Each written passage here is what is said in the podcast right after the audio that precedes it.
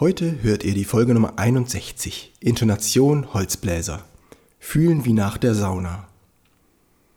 Wir gehen den Fragen nach, warum fühlt man sich nach einer guten Intonationsstudie wie nach einem Saunagang, warum jeder ein gutes Gehör hat und es gibt Details zu den Blockflöten, Querflöten, Klarinetten und Saxophonen, was da die typischen Sachen sind, um die Intonation zu verbessern.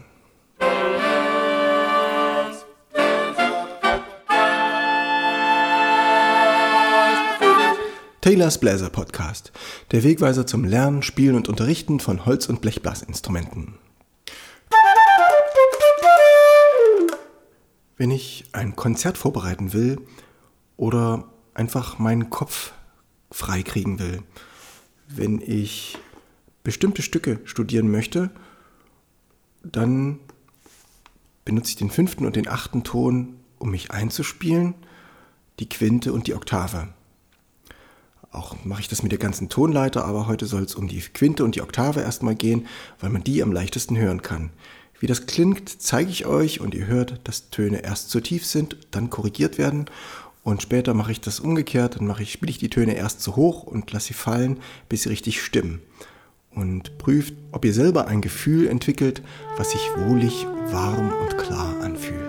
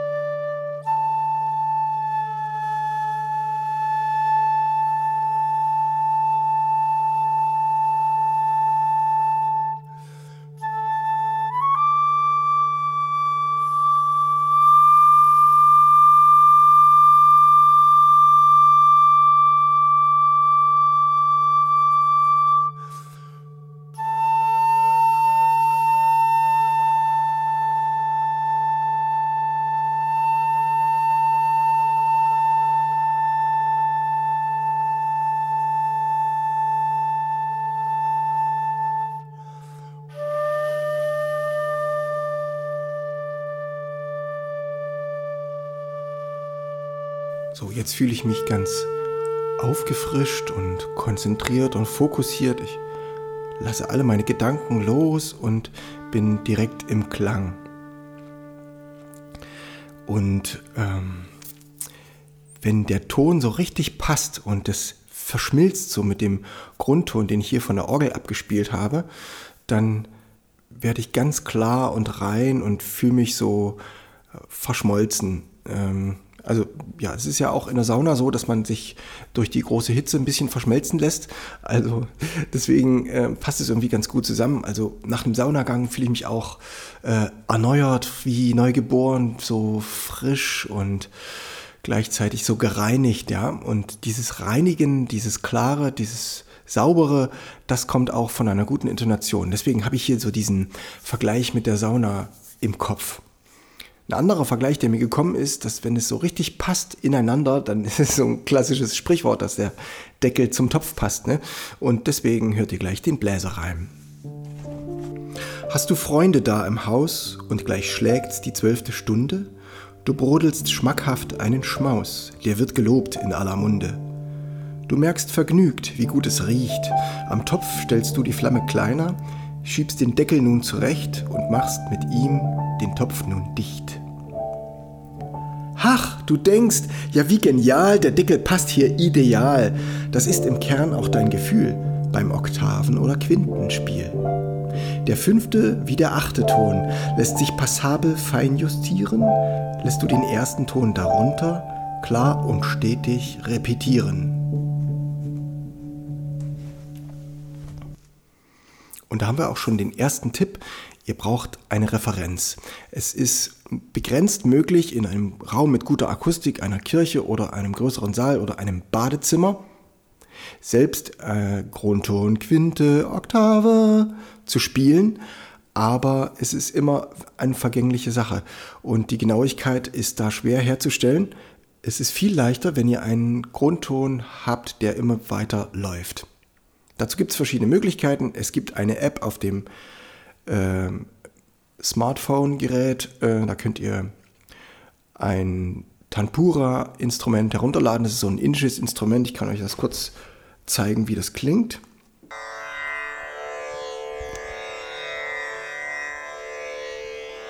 Eine andere Möglichkeit wäre, ein Keyboard zu nehmen oder ein Synthesizer oder ein E-Piano und ihr klemmt dort ein Saxophonblatt zwischen die Tasten oder ihr legt euer Handy da drauf, dass es ein bisschen beschwert wird und habt dann den entsprechenden Ton, der lange klingt. Ihr braucht natürlich dafür einen Sound, der eine Orgel oder ein Horn ist oder ein Synthesizer, der so ein Pad, äh, Pad heißen diese Sounds auch manchmal, der eine stehende Fläche gibt. Die dritte Möglichkeit wäre mit einem Klavier, wenn ein Klavier im Raum ist, dann habe ich ja früher einen Stuhl draufgestellt, der schwer genug war auf die, auf die Pedaltaste und dann immer mal wieder zwischendurch den Grundton und die Quinte angestoßen in der Tonart, die ich gerade spiele. Das hat besonders den Vorteil, dass wenn ihr die Intonation gut trefft, die Saiten im Klavier alleine anfangen zu resonieren. Die lassen sich also anregen durch euren guten Klang. Zweiter Tipp, einen glatten Ton zu spielen. Das hilft euch, die Intonation genauer zu hören und ihr merkt dann überhaupt, wie die Vibrationen sind, weil es gibt immer noch kleine Bewegungen durch die Luft und durch das Blatt und weil die Muskeln viel Zeit brauchen, um sich fein auszuentwickeln, damit man so einen glatten Ton spielen kann. Aber auch bewusst das Vibrato einsetzen, dass ihr merkt, wo kreist euer Vibrato und wo klingt der Ton am schönsten. Gut ist auch noch das gleiche in lauter und leiser Stimmung zu machen oder lauter werden und leiser werden, dabei die Intonation zu beachten. Der dritte Tipp. Ihr ölt eure Stimme. Das hat eigentlich damit zu tun, dass man gar nicht üben muss. Man hat das Instrument gar nicht in der Hand. Es kommt demnächst noch eine Folge Üben ohne zu üben. Da kommt das also mit rein. Ähm, stellt euch vor, ihr seid zu Hause und kramt irgendwas, müsst irgendwas aufräumen oder irgendwelche Fenster putzen, weil es ist jetzt, äh, die Märzsonne kommt jetzt so zum Fenster rein. Wir haben Frühjahrsputz. Da kann man schön äh, einen Tanpura-Sound anmachen und dann dazu so ein bisschen murmeln.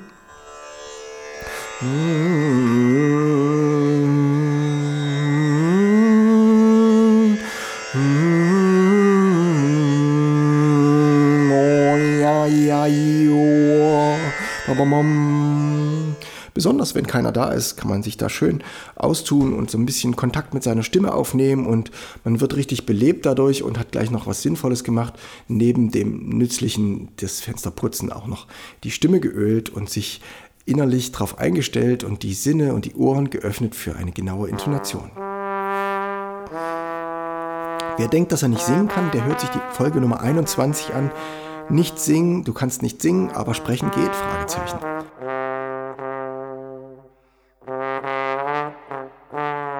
Zum Schluss dieser Folge möchte ich noch auf die einzelnen Holzblasinstrumente zu sprechen kommen, welche Besonderheiten sie haben, die uns es schwer machen, die Intonation rein und sauber zu treffen. Ich beginne mit der Blockflöte. Die Blockflöte ähm, braucht vor allem die richtige Luftmenge. Man kann schlecht leise oder laut spielen, weil sich sonst sofort die Intonation ändert.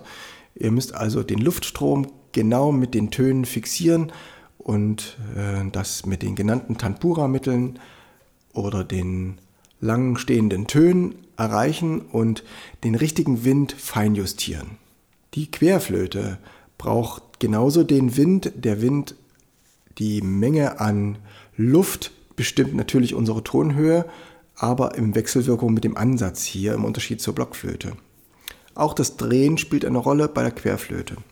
Bei den Blockflöten ist es sehr abhängig vom Instrument und man kann auch ein mittelmäßiges Instrument noch an einigen Stellen nachstimmen. Wenn man merkt, ein Ton ist immer zu tief, wird er ein bisschen aufgefeilt.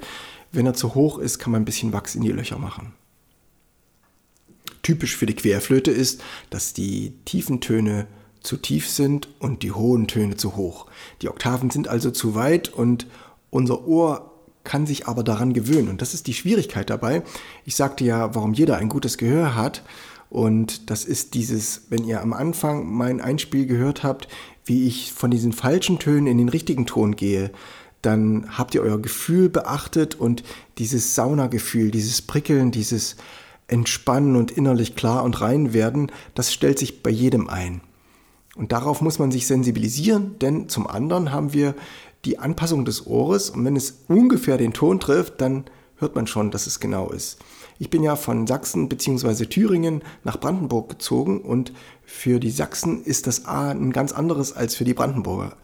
Ein A in Sachsen ist etwa so A, in, in Thüringen ist es ganz ähnlich, aber in Brandenburg muss es A sein. A, A, A. Ja, und dann sind das auch zwei verschiedene Dinge, aber die Psychologie, das Gehirn passt sich an und versteht beides dann mit der entsprechenden Hörerfahrung versteht beides als A, obwohl es nicht die gleichen Laute sind. Es sind nicht die gleichen Klänge. Und so ist es auch mit der Intonation. Wenn wir Blockflöte oder Querflöte spielen und die hohe Lage ist immer zu hoch, dann gewöhnt sich das Ohr daran, auch die zu hohen Töne als ein F, G, A, B, C sich zurecht zu hören. Und das muss man äh, durch dieses Sensibilisieren beim Fensterputzen ein bisschen singen, kann man das nochmal wieder feiner zurück schalten, dass das Ohr wirklich merkt, wann der Ton genau stimmt. Der eine oder andere hat vielleicht eine Gitarre zu Hause, ruhig die auch mal stimmen und daran rumspielen und spüren, wann da der richtige Ton erreicht ist. Dann kann man es unabhängig vom Instrument nochmal die Feinheit des Ohres schärfen. Die Klarinette hat wenig Spielraum, ähm, sie ist ziemlich festgelegt, der Ansatz ist ziemlich straff daraus folgt auch, dass man als Anfänger noch nicht so viel Muskeln hat, deswegen den Ansatz nicht so straff spielt. Der Ton ist im Ergebnis tiefer und wir haben oft Schwierigkeiten, wenn wir das erste Mal mit Klavier spielen oder mit anderen zusammen, dass die Klarinette zu tief ist. Die Klarinette muss steil genug gehalten werden und der Ansatz fühlt sich ein bisschen an wie beim Luftballon. Stellt euch vor, ein Luftballon ist geplatzt und ihr habt noch diesen Rest und man kann den so ziehen, auf die Lippen legen und so, so ansaugen und dann so verdrehen, bis man dann das auch wieder platzen lässt. Und genau das ist eine Möglichkeit, ähm, diese Vorstellung für die straffen Lippen bei der Klarinette ähm, bildhaft zu machen. Also ihr habt diesen straffen Luftballonansatz und könnt die Töne von unten etwas nach oben ziehen und dann gibt es einzelne, die man vielleicht ein bisschen fallen lässt. Das probiert ihr einfach aus. Und zum Schluss komme ich zum Saxophon. Da gibt es viele Möglichkeiten. Es ist das ganze Gegenteil von der Klarinette. Der Ansatz ist viel lockerer und flexibler und ein bisschen offener. Und dadurch könnt ihr extrem den Ton fallen lassen. Es geht leicht einen Halbton nach unten oder einen Halbton nach oben.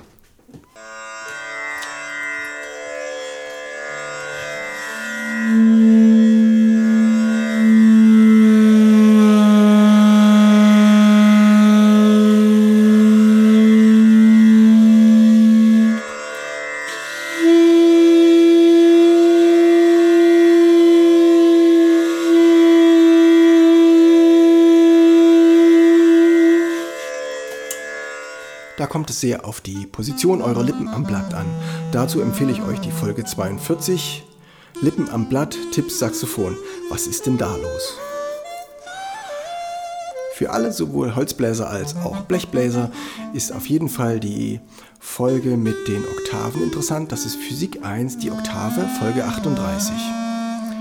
Empfehlt den Podcast weiter und ähm, schaut vorbei bei Telegram oder Instagram und äh, gebt ein paar Kommentare ab und seid gespannt auf die nächste Folge. Es geht weiter mit Intonation für Blechbläser nächste Woche und danach kommt sieben häufigste Fehler Posaune und ich übe und nichts geht vorwärts.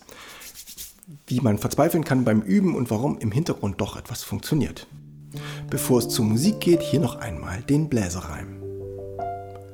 Hast du Freunde da im Haus und gleich schlägt's die zwölfte Stunde, du brodelst schmackhaft einen Schmaus, der wird gelobt in aller Munde. Du merkst vergnügt, wie gut es riecht, am Topf stellst du die Flamme kleiner, schiebst den Deckel nun zurecht, machst mit ihm den Topf nun dicht.